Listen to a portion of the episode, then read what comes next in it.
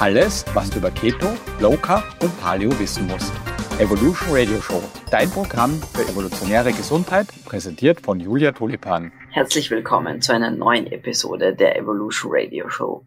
Und diesmal habe ich was ganz was Besonderes für euch, denn ich habe mich mit Ulrike Gonder zusammengetan und wir machen jetzt regelmäßig Science Talks. Das heißt, wir schauen uns einfach eine Studie oder ein bestimmtes Thema an und quatschen ein bisschen drüber. Dieses Mal haben wir euch was Besonderes vorbereitet, nämlich eine Oldie but Goldie Studie, nämlich die Minnesota Starvation Study. Und um euch ein bisschen in den richtigen Frame of Mind zu bringen, möchte ich euch erst in eine kleine Geschichte einführen. Und zwar stellt euch vor, Ihr blickt auf einen Hinterhof. Es ist ein Spätsommerabend im Jahr 1945 und ihr seht einen Mann.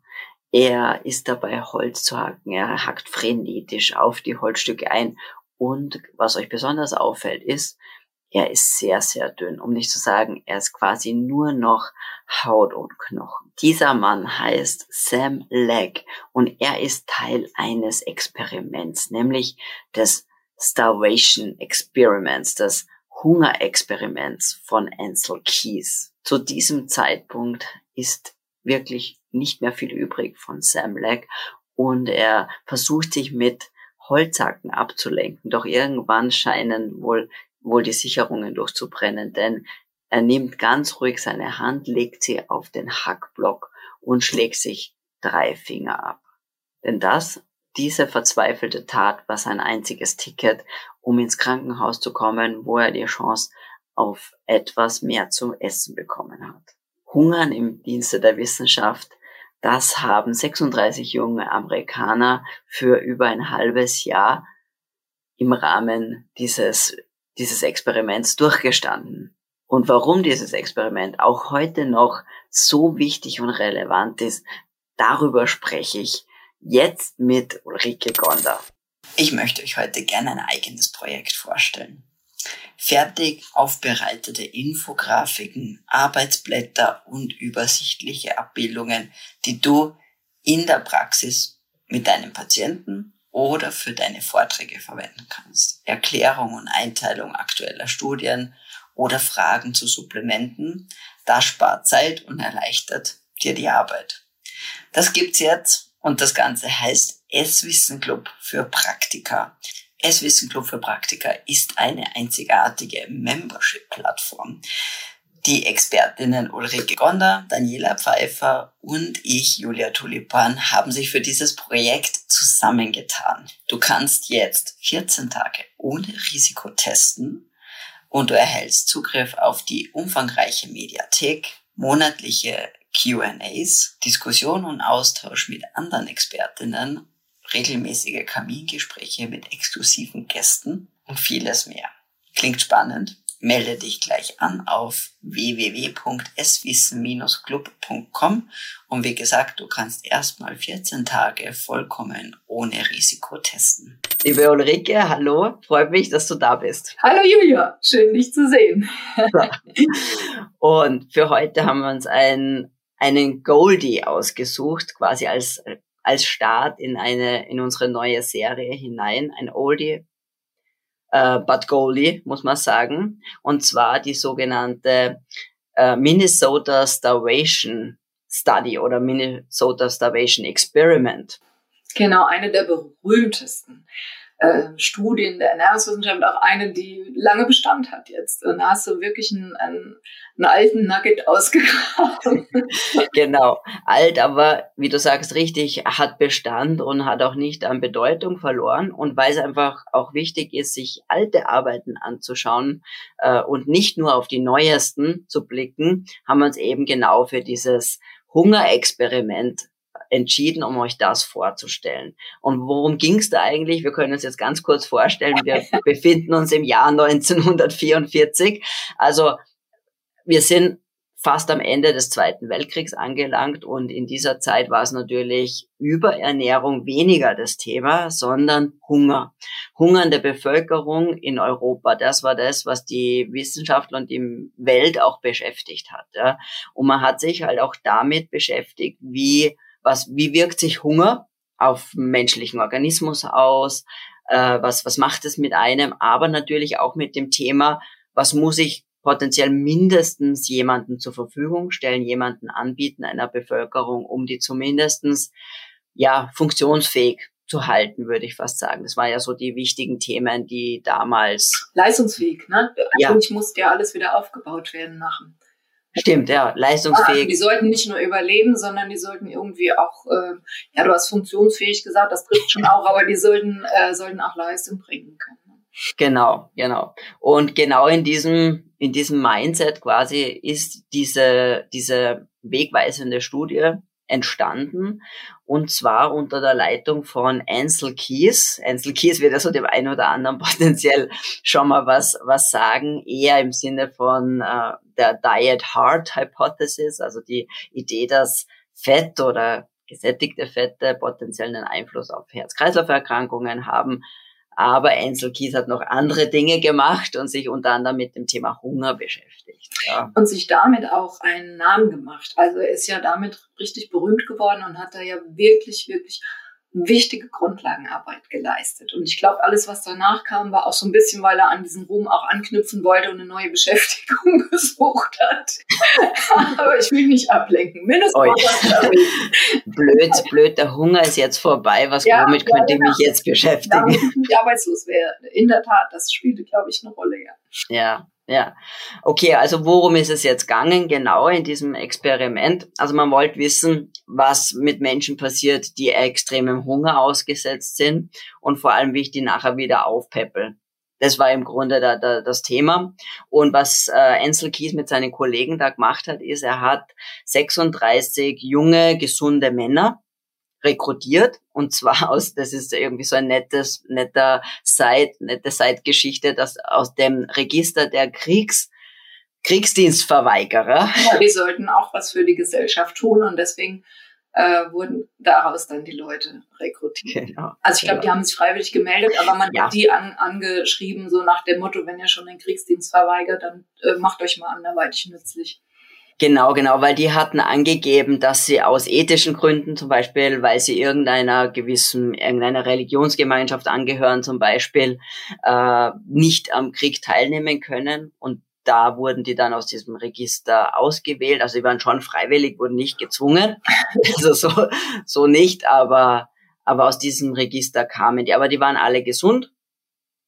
Und die haben sich dann einem Experiment unterzogen. Und zwar hat das ganze Experiment wie lange gedauert? Nochmal genau.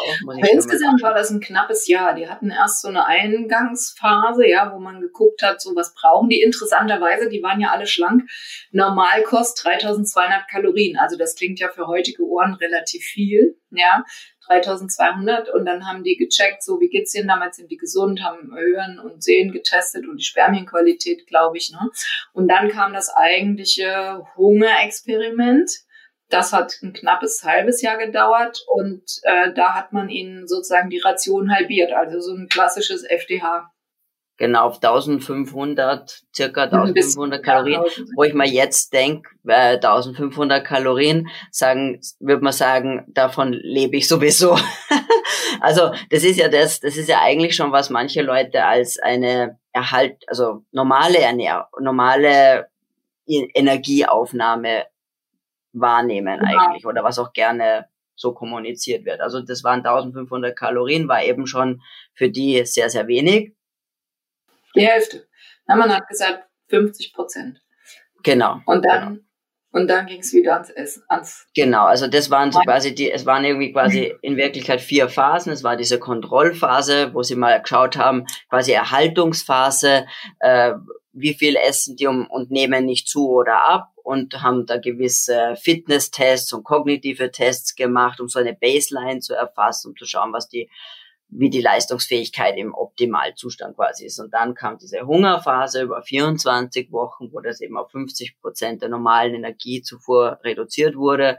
Dann haben wir eine Art von Reha eine erste Phase der Rehabilitation, wo schon mal, wo man wieder die Energie erhöht hat äh, auf zwischen zwei und 3.000 Kilokalorien. Mhm. Und dann eine kam die unbeschränkte Phase. Also da hätten die Personen oder die Teilnehmer dann essen können, dürfen, so viel sie wollen. Also das so, so war das ganze Experiment aufgesetzt. Genau. ja. ja. Das haben sie ja auch gemacht. Ähm, ich wusste ehrlich gesagt gar nicht, dass es auch so eine kontrollierte Phase erst gab. Also das, was ich von der Minnesota Health eben gehört habe, war eben sozusagen ein halbes Jahr FDH. Und, äh, und dann ist ja wirklich irre, was da rausgekommen ist, wie viel die abgenommen haben, wie viel sie hätten abnehmen sollen und vor allen Dingen, was danach passiert ist. Das, äh, das hätte uns eigentlich, wenn man es ernst genommen hätte, in den 50 Jahren seither, nee, das sind schon mehr, sind ja schon 70, oder? Ja. Ähm, er hätte uns viel Elend ersparen können. Ja, genau. Das ist so der Teaser jetzt für, die, für, den, für den nächsten Schritt. Ja. Genau. Ähm, und das ist nämlich das eigentlich Spannende. Was passiert denn? Was ist denn passiert? Was, was wurde da beobachtet? Was, was ist mit den Menschen passiert, die jetzt da diesem, diesem rigorosen Hungerprogramm quasi unterzogen wurden. Und was einfach einerseits mal interessant war, ist ja, dass sie versucht haben, einen kontinu eine kontinuierliche Abnahme zu gewährleisten. Das heißt, die haben aber dann auch wirklich wöchentlich nachkorrigiert, quasi die Aufnahme, die Kalorien, die die, zur Verfügung, die, die bekommen, äh, um auch wirklich die entsprechende Abnahme, die berechnet wurde, zu gewährleisten. Vielleicht muss man dazu sagen, warum die hätten abnehmen sollen. Also das war ja jetzt keine Abnehmdiät, aber man, man ähm, hatte ja eben die vielen Hungernden nach dem Krieg und die waren ja ausgemeldet, die Leute. Also musste man jetzt erstmal diese wohlgenährten Kriegsdienstverweigerer sozusagen jetzt sozusagen auf, äh, auf Nachkriegsfigur äh, bringen. Ne? Und das ja, Nachkriegsfigur ja. ist gut. Ähm, genau, der. Dann hat man eben auch berechnet, wie das ja heute auch oft passiert, so wie viel Kalorien und wie schnell nehmen die ab und was sollen dabei rauskommen. Aber die haben manches blaue Wunder erlebt, glaube ich. Genau. Also wenn eigentlich hätten sie, wenn ich da in meinen Unterlagen nachschaue, eigentlich hätten sie ja irgendwie 38 Kilo Körperfett verlieren müssen ja, wenn, wenn man das quasi einfach so linear ausrechnet, das Defizit und dann sich ausrechnet, wie viel Kilokalorien ist in einem Kilo Fett und so weiter, mhm. wie wir das ja alle wahrscheinlich schon hundertmal gemacht haben in unserem Kopf. Ja. Aber tatsächlich war dann die durchschnittliche Gewichtsabnahme, der durchschnittliche Gewichtsverlust äh, nur bei rund 17 Kilo.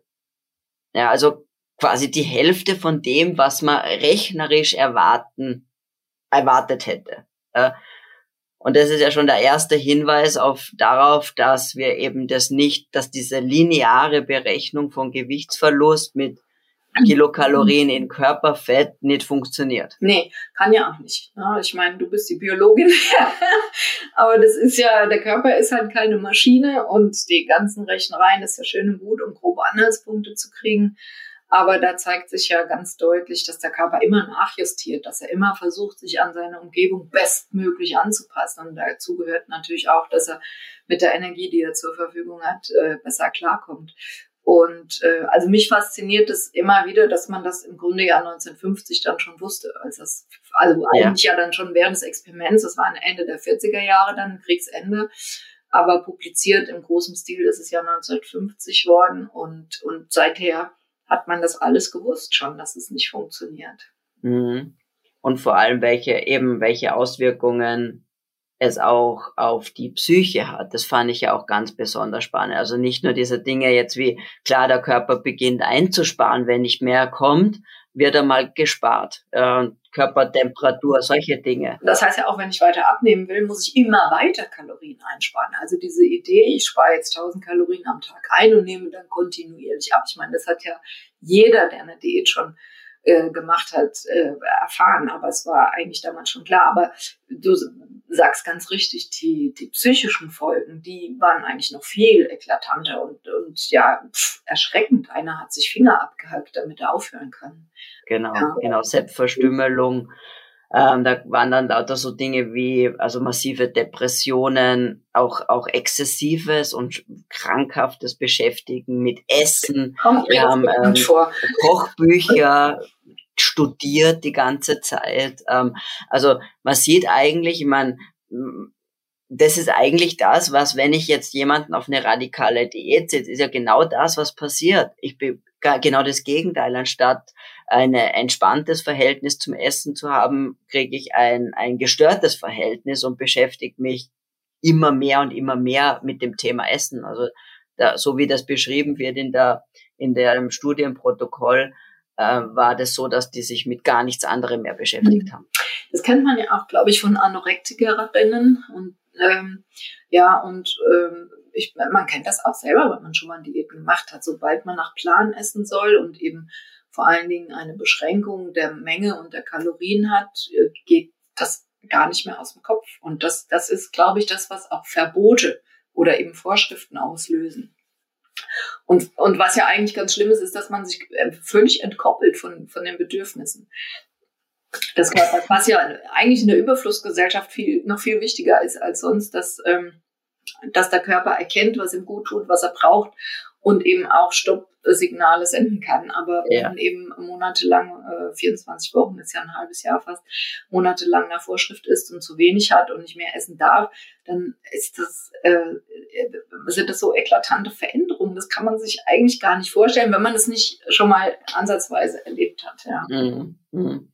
Und, und was, was jetzt quasi besonders spannend war, war ja auch dann, dass das nicht einfach vorbei war mhm. in dem Moment, wo die wieder essen durften, sondern, und das ist, ich glaube, deswegen ist diese Studie auch so besonders wichtig, weil man eigentlich alles sieht, was extrem Diäten machen in Wirklichkeit. Ja. ja. Nicht nur die Reduktion des Grundumsatzes und des Einsparens und des Verstärken des, der Beschäftigung mit dem Essen, sondern hinten nach, dass es nicht einfach wieder alles gut ist, quasi, wenn ich einfach wieder beginne zu essen. Und jetzt haben die quasi nur, unter Anführungszeichen, ein halbes Jahr eine Diät gemacht, in Wirklichkeit. Ja.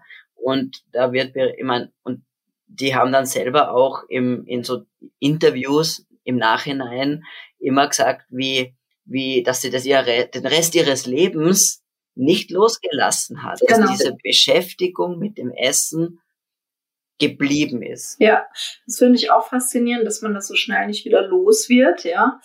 Und, und, und diese Grundumsatzabsenkung, ich meine, das hat man später ja nochmal bei dem Biggest Loser, bei diesem Fernsehdingling äh, da äh, gesehen, wo man in, in Auswertungen später gesehen hat, dass diese Absenkung des Grundumsatzes über viele Jahre bleibt.